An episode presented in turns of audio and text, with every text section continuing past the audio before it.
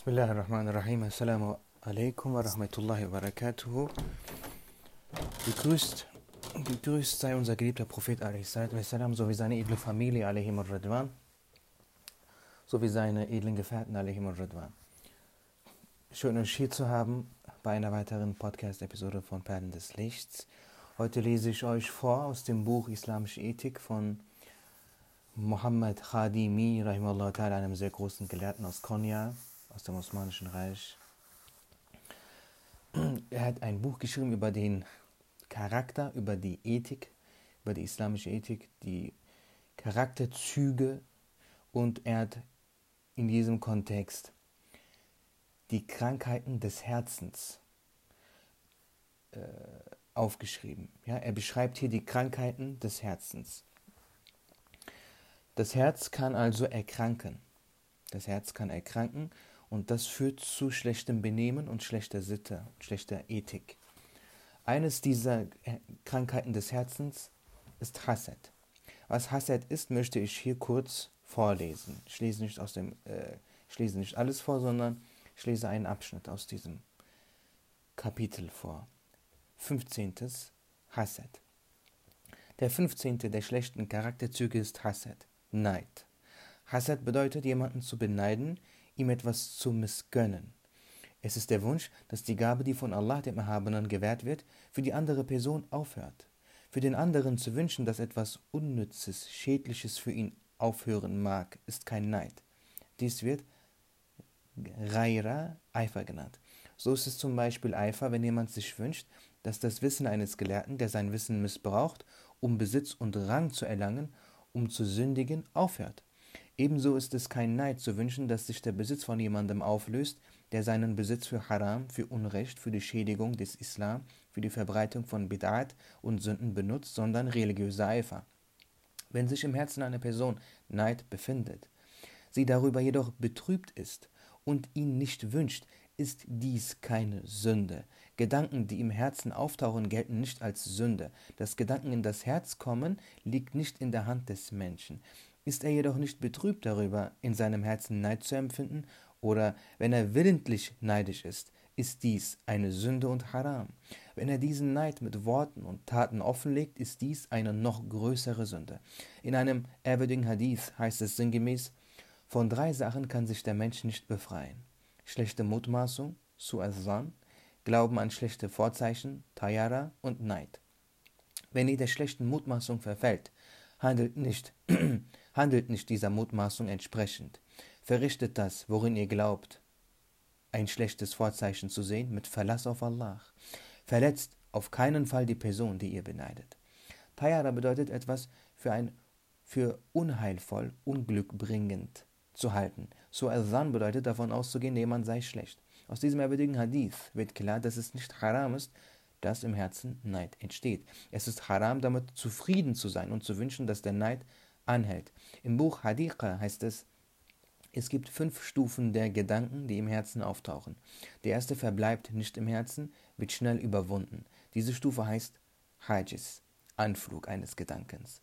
Die zweite Stufe verbleibt etwas länger im Herzen. Diese heißt Katir, Gedanke, äh, Khatir, Gedanke. Die dritte Stufe ist die, bei der Unentschlossenheit über ihre Ausführung oder Nichtausführung besteht. Diese wird Hadithun Nefs, Regungen, Regungen der Triebseele genannt. Die vierte Stufe ist die, deren Ausführung vorgezogen wird. Dies wird Hem, Anstreben genannt.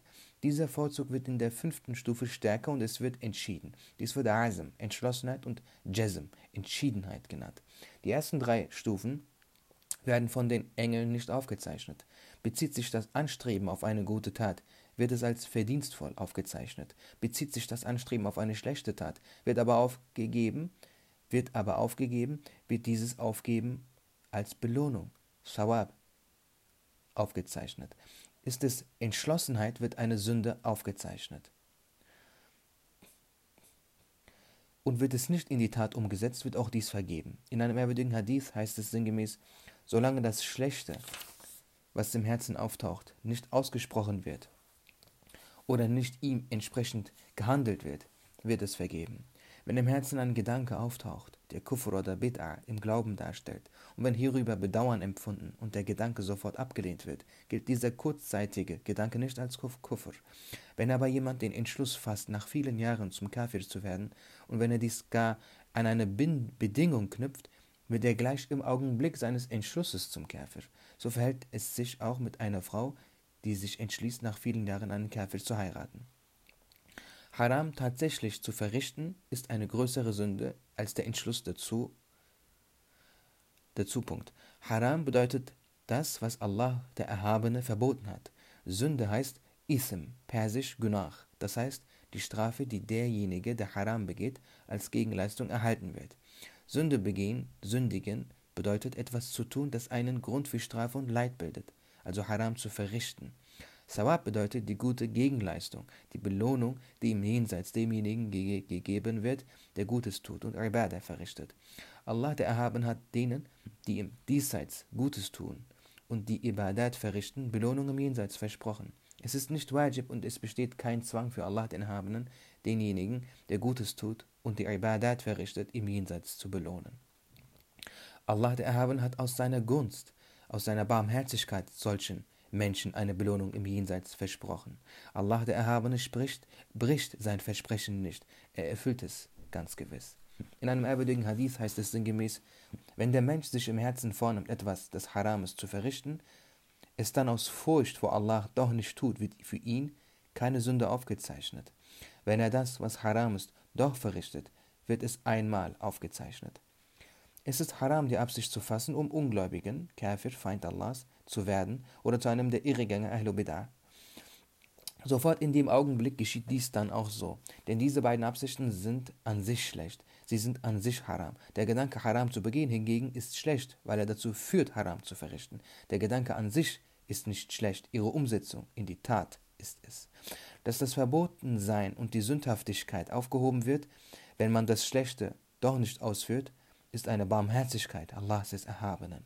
Und zu Ehren von Muhammad a.s., Friede sei mit ihm, ist diese göttliche Barmherzigkeit der Gemeinschaft von ihm eigen. Wenn ein Mensch nicht der Verlust, nicht den Verlust einer Gabe, die ein anderer hat, wünscht und diese Gabe auch für sich wünscht, so ist dies kein Neid. Dies wird Ribda, bewunderndes, gönnendes Beneiden genannt. Ribda ist ein guter Charakterzug. Ribda in Bezug auf jemand Rechtschaffenen, der sich an die Ahkam al-Islamiyya hält, das heißt, der darauf achtet, die Pflichten zu erfüllen und sich vor den Maharim, den Verbotenen, den Verboten in Acht zu nehmen, ist Wajib. Ribta für weltliche Angaben ist äh, Makruch Tensihan. Ja, ihr seht, ähm, solange, man die, solange man den Neid nicht in die Tat umsetzt, ist es keine Sünde. Im Gegenteil, wenn der Gedanke auftaucht, den Neid in die Tat umzusetzen und man auf, diese, auf diesen Gedanken, diese Absicht, diese Verlockung verzichtet, diesen Gedanken in dem Moment verjagt, erhält man dafür sogar Verdienst, sogar eine gute Tat aufgeschrieben. Dann wird eine gute Tat aufgezeichnet, obwohl man nichts getan hat. Aber sogar das wird belohnt. Ja.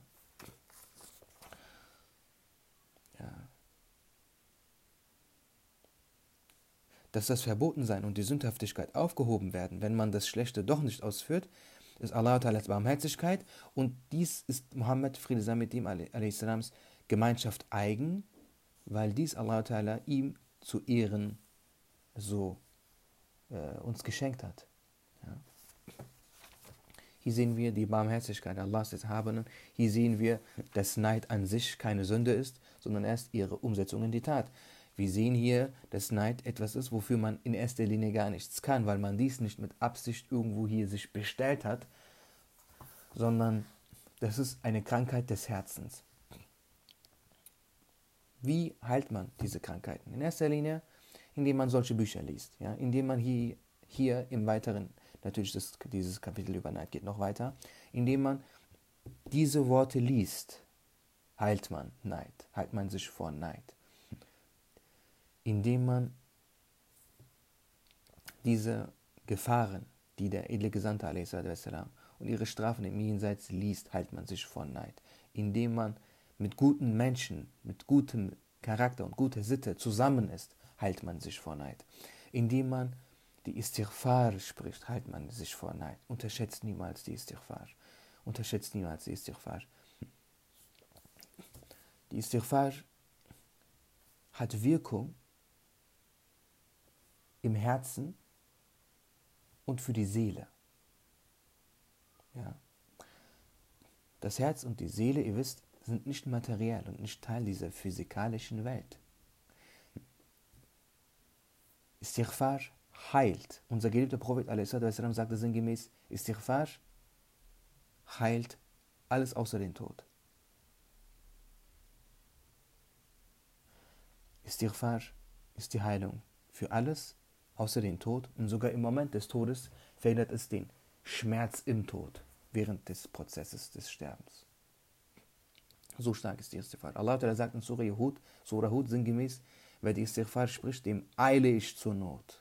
Subhanallah. Und Allah bricht, La yukhlifullahu La yukhlifullahu mi'ad. Er bricht niemals sein Verbrechen, äh, Versprechen. Und Astaghfirullah min kulli ma Allah. Das ist ein Istighfar. Astaghfirullah min kulli ma Allah. O Allah, vergebe mir für das kleine, große, bewusste, unbewusste, offensichtliche, verborgene, an Unglauben und an Sünden, die ich begangen habe. Denn man kann auch unwillentlich etwas tun oder sagen, das einen zum Austritt aus dem Islam führt. Denn mit einem Wort wird man Muslim und mit einem Wort kann man wieder aus dem Islam austreten.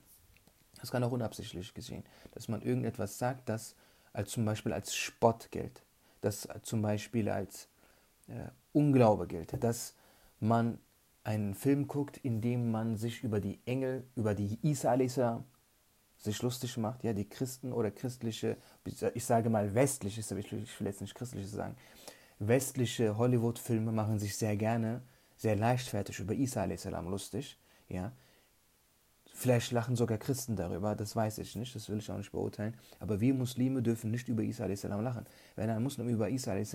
lacht, tritt er aus dem Islam heraus. Das ist direkter Unglaube. Da muss man nochmal die Shahada sprechen, nochmal konvertieren. Das ist äh, gruselig. Deswegen ist diese Istighfar sehr wichtig. Selbst wenn man bewusst oder unbewusst so etwas getan haben sollte, dann wird dies durch diese Istighfar vergeben. Deswegen gibt es nichts Wichtigeres, als diese Istighfar zu sprechen. Und sie heilt die Krankheiten des Herzens. Astaghfirullah min kulli ma Allah. Was halt noch? Auf, Perlen, auf der Perlen des Lichts Podcast teile ich die Lebensgeschichten des edlen Gesandten, indem du diese Geschichten hörst, ja, indem du Rasulullah Lebensgeschichten hörst, entsteht in deinem Herzen eine Verbindung mit seinem Herzen, weil du in dem Moment seiner gedenkst. In dem Moment hörst du von ihm. In dem Moment bist du mit ihm beschäftigt. Deine Seele, dein Herz verknüpft sich. Es entsteht ein Link. Ich kenne doch Links. Du drückst auf einen Link, eine Seite entsteht. Warum? Das ist eine Verknüpfung. So wird dein Herz mit seinem Herzen verknüpft. Und entsprechend fließt das, was in seinem Herzen ist, in dein Herz. Und was ist das? Licht. Das ist Ikhlas, das ist die göttliche Liebe. Denn er ist der Ozean, die Quelle dieser Liebe. Und deswegen ist es sehr wichtig, dass wir alle diese Geschichten, die auf dieser Podcast äh, als seine Serie, die seine Geschichten teilt, erzählt, auch sehr gut zuhören. Dankeschön. Ähm, das sind sehr wichtige, sehr wertvolle Kenntnisse. Bitte unterstütze Perlen des Lichts, wenn dir das am Herzen liegt. Wenn dir das etwas, wenn dir das wichtig ist. Ma salam, assalamu alaikum.